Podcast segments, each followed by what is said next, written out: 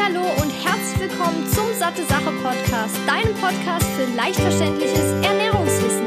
Mein Name ist Laura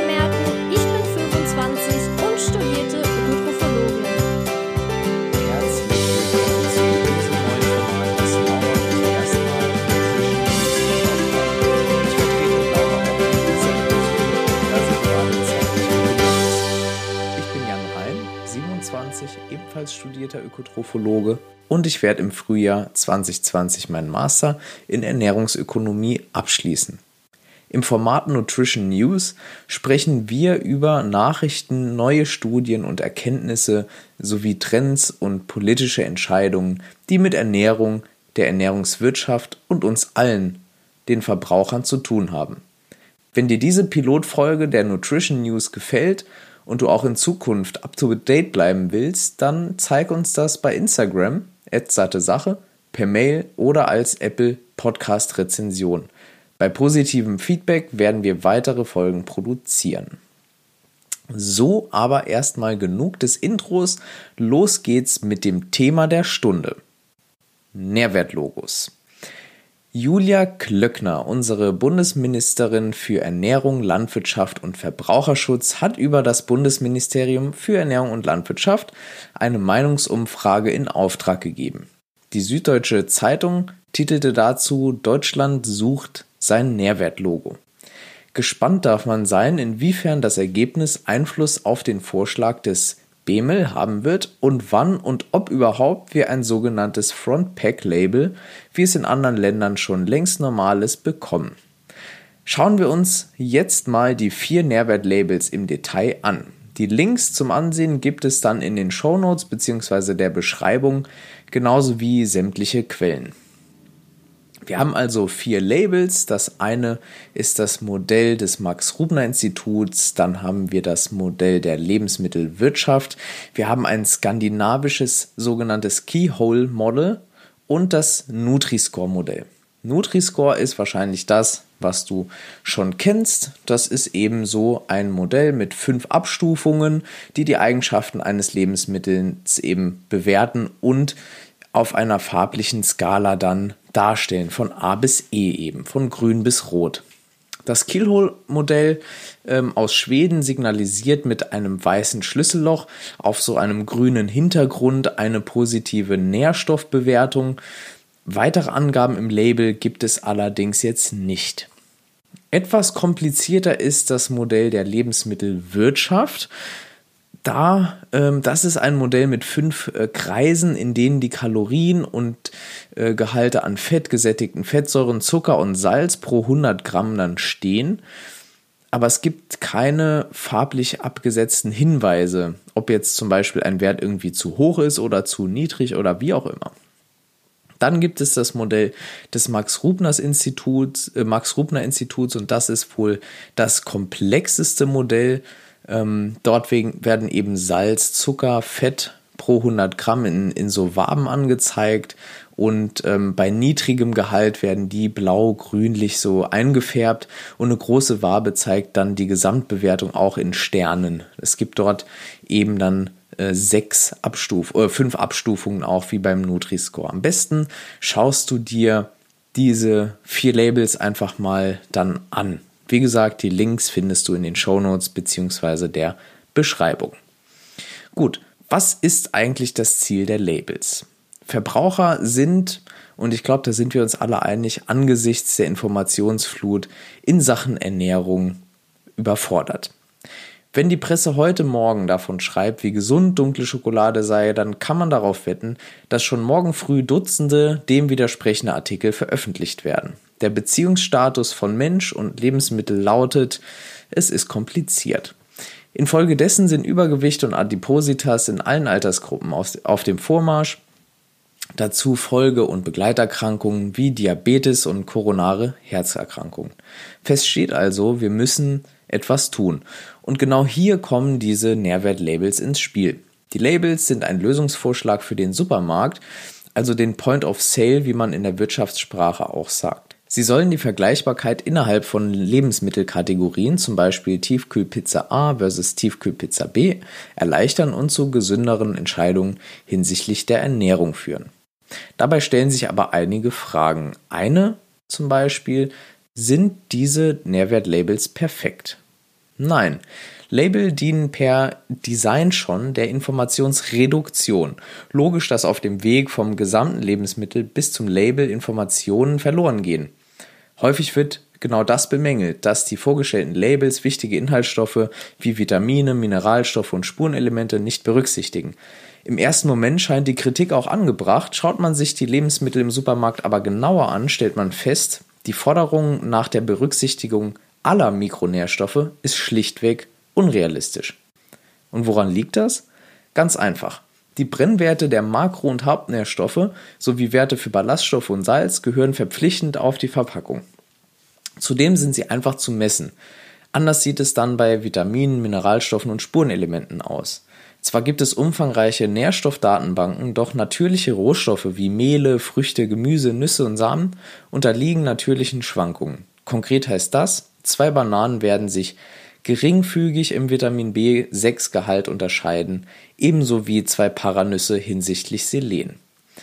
Um alle essentiellen Mikronährstoffe in die Berechnung des Nutri-Scores, zum Beispiel ob ein Lebensmittel A, B, C, D oder E auf die Verpackung bekommt, müsste man mindestens jede Rohstoffcharge aufwendig untersuchen.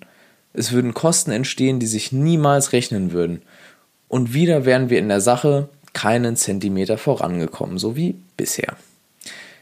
Am Beispiel des Nutri-Scores stellt sich dann die Frage, wie der eigentlich berechnet wird, weil es ist ja relativ wenig intuitiv, wenn man jetzt eine Skala sieht von, 1, äh, von A bis E, die dann farblich irgendwie dargestellt ist, diese, diese verschiedenen Stufen, da fragt man sich schon, wie das überhaupt berechnet wird. Zunächst einmal ist es so, dass der Nutri-Score von tatsächlich unabhängigen Wissenschaftlern entwickelt wurde und nicht, wie man häufig mal hört, von irgendwelchen Industrievertretern oder Unternehmen wie Nestlé oder Iglo.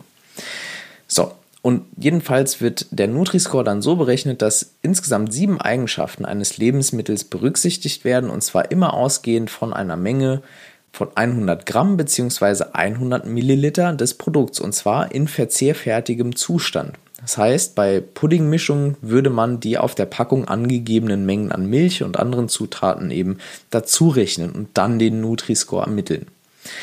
Gut, und jetzt ist es so, man hat eben sieben äh, Nährstoffe, also oder beziehungsweise sieben Eigenschaften. Das wären einmal die Energie, dann Zucker, gesättigte Fettsäuren und Natrium. Das sind die mit einem negativen Effekt auf die Bewertung und einen positiven Effekt haben Eiweiß, Ballaststoffe und der Anteil in Prozent von Obst, Gemüse, Nüsse, Hülsenfrüchten und Schalenfrüchten. Zu jeder dieser Eigenschaft gibt es dann zehn Abstufungen bei den negativen und fünf Abstufungen bei den positiven, die nach Gehalten definiert sind. Je nachdem, wo sich zum Beispiel der Eiweiß- oder Zuckergehalt eines Lebensmittels dann wiederfindet, werden die Punkte verteilt. Und je weniger Punkte ein Produkt erhält bei dieser Berechnung, desto besser für die Bewertung. Die ist ja, wie gesagt, von A bis E. Dazu gibt es ein paar Sonderregeln, die du am besten in Ruhe nachliest. Zum Beispiel aber enthalten Wasser ohne Zusätze grundsätzlich die Bewertung A und Getränkescores werden generell anders berechnet als die von festen Lebensmitteln. Wie gesagt, die Links sind in den Show Notes. Was sind denn dann die Mängel der Lebensmittelampel? Hier sind die vier zentralen Kritikpunkte am Nutri-Score und Kommentare dazu. Der Nutri-Score vereinfacht zu stark. Dazu kann man sagen, dass Labels ja das Ziel haben, zu vereinfachen und möglichst leicht verständlich sein sollen. Deshalb ist das meiner Meinung nach, und das deckt sich auch mit der Meinung von vielen Verbraucherschützern, Wissenschaftlern und auch der Industrie sogar, ist das eigentlich kein valider Kritikpunkt. Punkt 2. Viele Zusatzstoffe werden nicht berücksichtigt. Das ist soweit richtig und besser wäre es natürlich eine umfassende Berücksichtigung ähm, zu haben, aber die würde an der Realität eben scheitern, so wie ich es eben schon ausgeführt habe. Dann der dritte Punkt. Nachhaltigkeitsaspekte werden auch nicht berücksichtigt, aber dafür gibt es ja zum Beispiel Biosiegel. Und last but not least, das Label ist Stand jetzt freiwillig. Aber wenn ein Unternehmen sich dazu verpflichtet, dann muss es innerhalb einer Frist von maximal zwei Jahren alle Produkte mit dem Nutri-Score versehen. Das gilt markenweit. Unternehmen mit mehreren Marken können weiterhin manche Marken damit versehen und andere nicht. Gegen die Freiwilligkeit könnte man ja ein Label, wenn man sich denn dann mal irgendwann auf eins einigen kann, verpflichtend einführen. Und das Fazit jetzt? Ganz klar, der Nutri-Score oder irgendein anderes Label sind nicht perfekt. Aber Sinn und Zweck eines Labels ist Vereinfachung. Sie sollen einen schnellen Überblick geben, Vergleiche innerhalb von Produktgruppen zulassen. Unabhängige Wissenschaftler, Unternehmen wie Danone, Bofrost, Nestlé und Iglo, genauso wie die Verbraucherzentrale und andere Organisationen sprechen sich öffentlich für den Nutri-Score aus. Studien zeigen die Effektivität, vor allem im Vergleich zu anderen Labels. Länder wie Frankreich haben bereits längst ihre Labels und Deutschland. Naja, ich bin gespannt. Prinzipiell glaube ich nicht, dass ein Nutri-Score die perfekte Lösung ist, aber ich glaube, es ist ein Anfang. Solange Ernährung in Schulen nicht stärker zum Thema wird, und hier gibt es große Defizite, wie neue Untersuchungen zeigen, und viele Verbraucher massiv verwirrt sind, brauchen wir vereinfachende Lösungsmodelle. In einer idealen Welt würden wir viel Zeit und Geld in Verbraucherschulungen und die flächendeckende Lehre von Ernährungskompetenz investieren. Aber in dieser perfekten Welt leben wir nicht. Daher brauchen wir andere Ansätze. Ob das nun der Nutri-Score oder ein anderes Label ist, ist zweitrangig. Fest steht, wir müssen etwas tun. Übrigens haben wir unsere Follower bei Instagram unter Sache auch gefragt, ob sie denn pro oder contra Nährwertlabel sind. Und das Ergebnis bis jetzt 89% sind dafür und 11% dagegen. Gefahr im Bambusgeschirr. Bambusgeschirr sieht auf Fotos bei Instagram schön aus und versprüht so einen ökologischen Vibe. Bei Stiftung Warentest und Ökotest ist Bambusgeschirr jetzt trotzdem durchgefallen. Stiftung Warentest hat zwölf Bambusbecher getestet, in allen ist Kunststoff drin. Viele Becher enthielten außerdem Schadstoffe und waren nicht korrekt deklariert. Ökotest schreibt, Bambusgeschirr enthalte oft mehr Kunststoff als Bambus.